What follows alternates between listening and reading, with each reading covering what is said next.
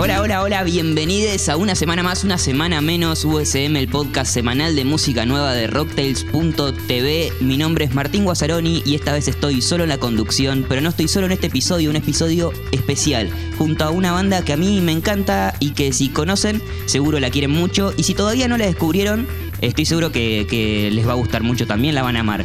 Estoy hablando de eh, Cariño, o también conocidas en Argentina como Las Cariño, o como esas chicas españolas que hacen unas canciones pop hermosas. Cariño es una banda de Madrid, de pop, de indie pop, de pop electrónico, y ellas son Paola Rivero, en guitarra eléctrica, Alicia Ross en voz y bajo, María Talaverano en voz y teclado, a fines de 2018 publicaron su disco debut, Movidas, y después una catarata de singles que nos mantuvieron ahí encendidos hasta ahora, que están por lanzar Llorando en la Acera, el tercer adelanto de su próximo álbum, de su segundo disco. Pero antes van a venir por Chile y van a venir por Argentina ahora en un par de días eh, para hacer una super gira por todo el continente americano que la, también las va a traer eh, a Coachella, a la Ciudad de México. Y bueno, espectacular todo. Hola María Talaverano, ¿cómo estás? Bienvenida. Hola, muchas gracias, un placer. Con muchas ganas, estoy muy bien. Ah, mira, Alicia. Bueno, hola Alicia, ¿cómo estás? Que recién se integra la charla, pero recién empezamos, así que estamos de 10, espectacular. Genial. Bueno, em, yo ahí eh, eh, en, la introducción hacía como una definición y, siempre son un poco eh, difíciles las definiciones o por dónde empezar a escuchar un artista, por ahí para quienes no las conocen acá en Argentina. ¿Qué canción elegirían ustedes o, qué, o, por qué sitio de la discografía suya em, debería entrar alguien para conocerlas? ¿O debería ser más representativo de ustedes? Yo creo que a día de hoy lo más importante es que escuchen los últimos singles porque porque son porque son los que muestran un poco cómo va a ser el próximo disco y hacia dónde estamos tirando, pero pero para conocernos un poco pues tengo que escuchar canción de pop de amor, excusas que brillan. Bien. Yo creo que canción de pop de amor y, y, y si quieres. Bien, bien, bueno. Como que se ve nuestro inicio y la evolución y luego ya bueno, bueno, ya que eh, hablan eso, hablan de, ese desarrollo, del inicio y, esa evolución. Eh, como decían ustedes, están preparando su, disco, están por lanzarlo. Eh, dentro de dos días, o sí, dos días sale el, próximo adelanto.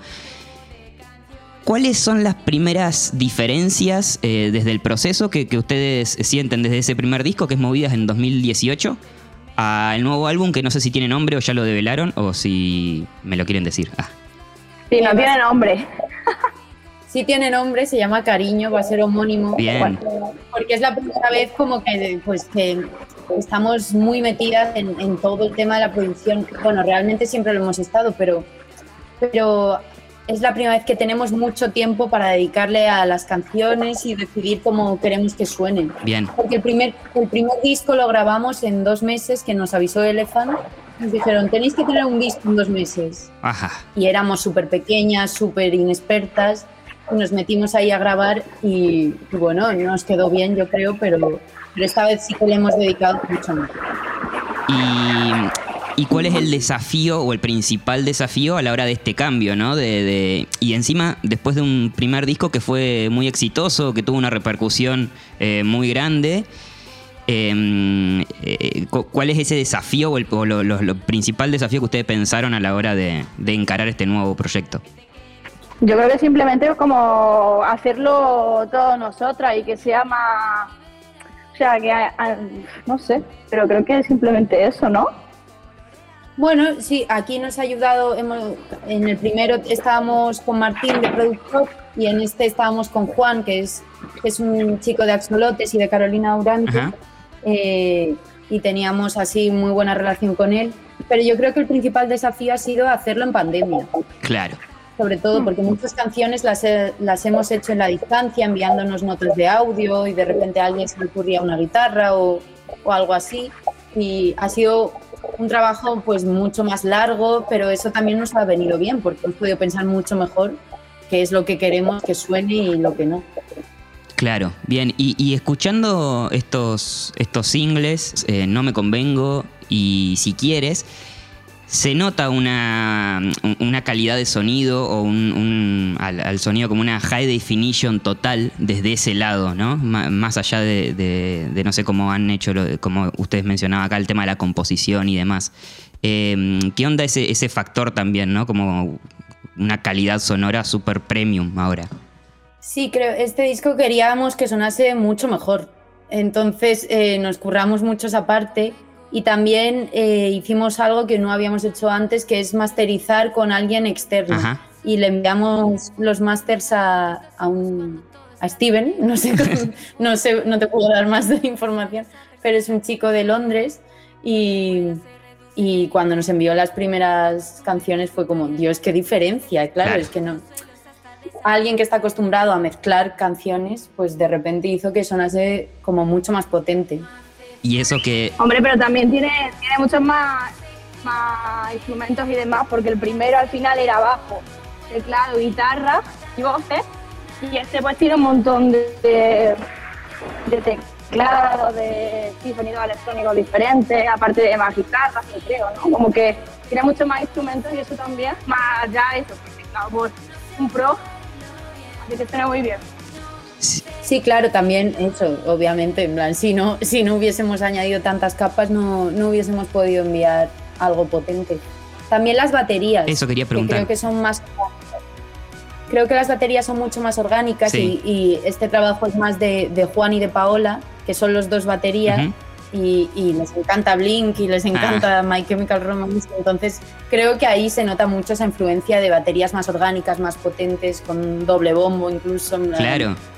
Claro, en, Si Quieres escuchaba que tiene una, rítmica así como bien blink o bien punk eh, pop eh, y, suena mucho más orgánica y le da como una espacialidad mucho más eh, interesante o, más zarpada mm, que, en el primer disco que por ahí está, se escucha como más plana esa, esa base rítmica. está muy bueno. está, está, muy bueno. Y mencionabas a más integrantes, lo mencionabas, mencionabas a Paola y a, y a, y a Juan. Eh, o sea que. Mm, eh, ¿Y en, en vivo siguen siendo ustedes tres? ¿O a Juan también lo integran? No, no, Juan ha sido el que nos ha ayudado a producir, el que Paola y él han estado produciendo eh, todo este tiempo. Bien. Y. Pero no, Juan no, no forma parte de Cariño. No forma parte, solo, solo en la producción de, de Cariño del disco. Sí.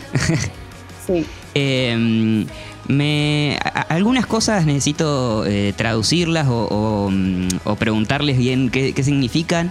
Em, en su primer EP, que se llama Pop para la Bajona, eh, ¿podrían explicarme qué es la bajona? Aplicarle acá a la gente de Argentina o de la región, ¿qué sería la bajona? Vamos, María. Venga, pues es un estado emocional. Sí. En el que sientes que las cosas están peor de lo que verdaderamente están. Bien. Y suele venir, suele ser después de una buena fiesta. Pero vamos, se puede prolongar durante una semana, porque ya si se prolonga mucho tiempo es depresión. Claro. Pero cuando es como un pequeñito es bajona. Bien, bien, buena, buen concepto que, implementaremos, implementaremos. Em, y después hay otra palabra que mencionan mucho en su descripción y, bueno, se llama eh, así el disco, que es movida. Eh, movida acá yo la entiendo como, no sé, como hacer cosas, ¿no? Como hacer, eh, activar cosas o, hacer proyectos o cosas así. Pero no sé bien a qué se refieren ustedes con movidas. Movidas es que puede ser cualquier cosa, es cosas que te pasan. Por lo general suelen ser un poco dramáticas, entendería yo, ¿no? hay un, un poquito de dramatismo en las movidas, pero pueden ser movidas buenas o movidas malas, o pero son cosas que te pasan en general. Es una manera como de referirse al todo. Bien. A todas tus vivencias. Bien, bien, bien. Entonces, bueno, es como algo bastante general. Eh, sí, sí, sí. Puede, puede aplicarse a, muchas situaciones.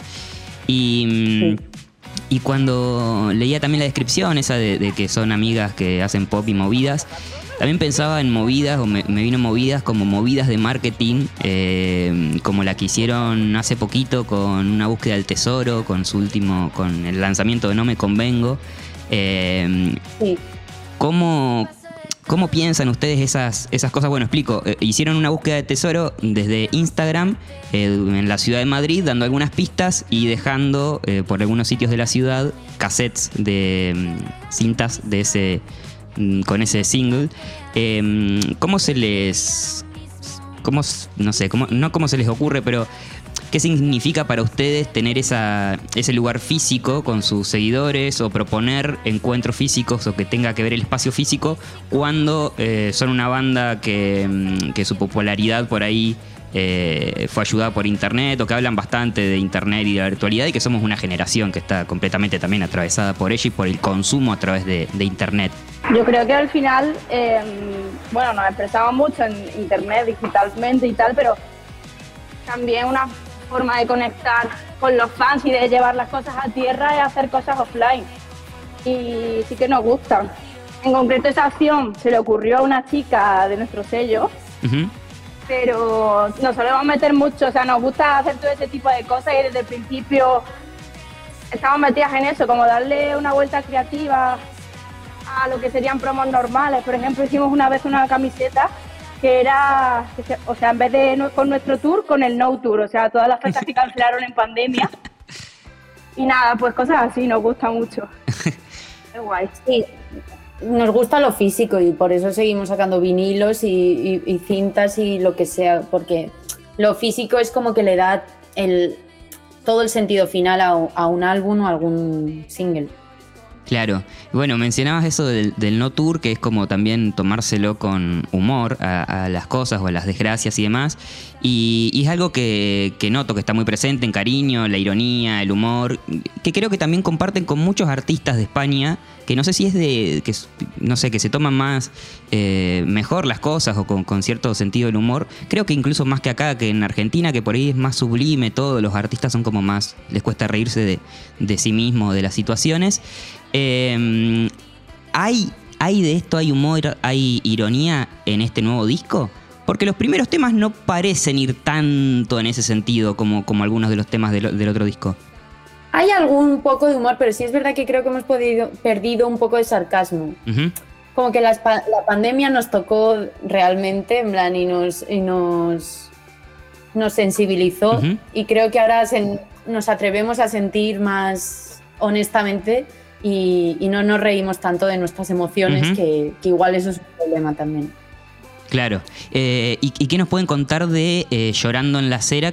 Que va a salir, bueno, cuando salga este podcast ya va a haber eh, salido, así que lo pueden ir a escuchar a Spotify, YouTube o Apple o donde sea. ¿Qué, ¿Qué nos pueden decir ustedes? Es una canción de enfado, como muchas de las canciones que tenemos, y está dedicada a una persona horrible eh, que hizo llorar a otra persona en la acera. Entonces, pues va de eso, de, es una crítica a, a una situación injusta de amor. Bien, bueno, eh, bueno tiene, tiene, tiene un concepto y, se ve que este disco está recontra remil cargado de emociones. O sea que, mm, que, lo vamos a escuchar y vamos a poder llorar y vamos a poder, eh, bueno, un montón, de, un montón de cosas. Imagino, ¿tiene fecha de lanzamiento o más o menos mes de lanzamiento del disco? Eh, mayo, mayo, principios de mayo. Principios de mayo. Bueno, eh, en mayo también van a estar terminando su gira por el America Tour 2022 eh, que, le pusieron. Quisiera que hablemos un poquito de eso. Em, creo que es la primera vez que vienen a Argentina, o no sé si vinieron por separado, pero como banda sí, es la primera vez. ¿Qué expectativa tienen de esta visita a Argentina y a Chile también? Eh, y que, no sé, me gustaría saber qué conocen de Argentina, qué artistas conocen. Sé que conocen algunos, que, algunos artistas conocen o escuchan, pero me gustaría que, ustedes me digan. Yo creo que expectativas en realidad, por lo menos yo, ninguna, que la vida no sorprenda, pero ganan muchas. Bien. ¿No? No sé tú, Alicia. Sí, eh, es verdad que es verdad que hay que sorprenderse en la vida, pero Argentina y Chile, Argentina, Chile y México son países que queremos ir desde hace mucho tiempo y Argentina lo teníamos ahí. Por siempre hemos pensado que iríamos antes a Argentina que a otros sitios. no sé, nos pegaba más y entonces por fin se va a cumplir ese sueño y, no sé, pues lo que escuchamos de Argentina, que las ligas menores, Luca Bocci, mm. Creo que es de Argentina. Sí. Em, Pero yo diría que las ligas menores nos ha unido mucho porque nos gustaban mucho a las tres. Incluso vi- cuando vinieron a España fuimos a cantar con ellas y Qué todo. bueno. Y, y es una banda amiga, las ligas menores. Bien, bien, sí, una, una gran. Yo escucho mucho rap eh, argentino, en plan Dillon, ¿Sí? Elegante, Duki, Lara, 91, esta fue Gotuso. Sí, Bien, pues toda esa gente. El Goti, no sé, sí. mucha gente de esta. Eh, es como Bueno, soy Gotuso no es rapera, pero vaya que me encanta. Sí, que hace unas canciones hermosas y hace un show también eh, muy hermoso y que hay como una nueva conexión Argentina-España, creo, eh, eh, en el último tiempo, en los últimos años, de artistas y de, y de también de, de público, ¿no? Sí. Que consumimos artistas españoles desde Argentina y lo mismo al revés. Bueno, el show eh, en Argentina va a ser en Buenos Aires. Eh, en Niceto es una sala hermosa para ver música en vivo junto a Lucía Tachetti, que mm, va a ser su último show en Argentina por bastante tiempo también, que también hace un show increíble y tiene unas canciones muy buenas. Es el 7 de abril, a las 20 horas están las entradas en venta en Passline. Eh, a los dos días se van a Chile, mm, ahí nomás se van a Coachella, tocan en un montón de fechas en Estados Unidos y bueno, cierran en México, que ya, ya fueron a México, ¿no? Una vez. Sí, Sí, O sea que bueno, pero muy guay, la verdad. sí, estuvo, estuvo bueno. sí. Como que mm, había mucha gente, nos sorprendió. Ojalá en Argentina haya mucha gente también. Sí, yo creo que sí. Venirse, venirse al bolo, que va a ser divertido. Yo creo que sí. Y si somos poquitos, vamos a igual a, a gritar y aplaudir y bailar y todo como para hacernos sentir como, como que son somos un montón.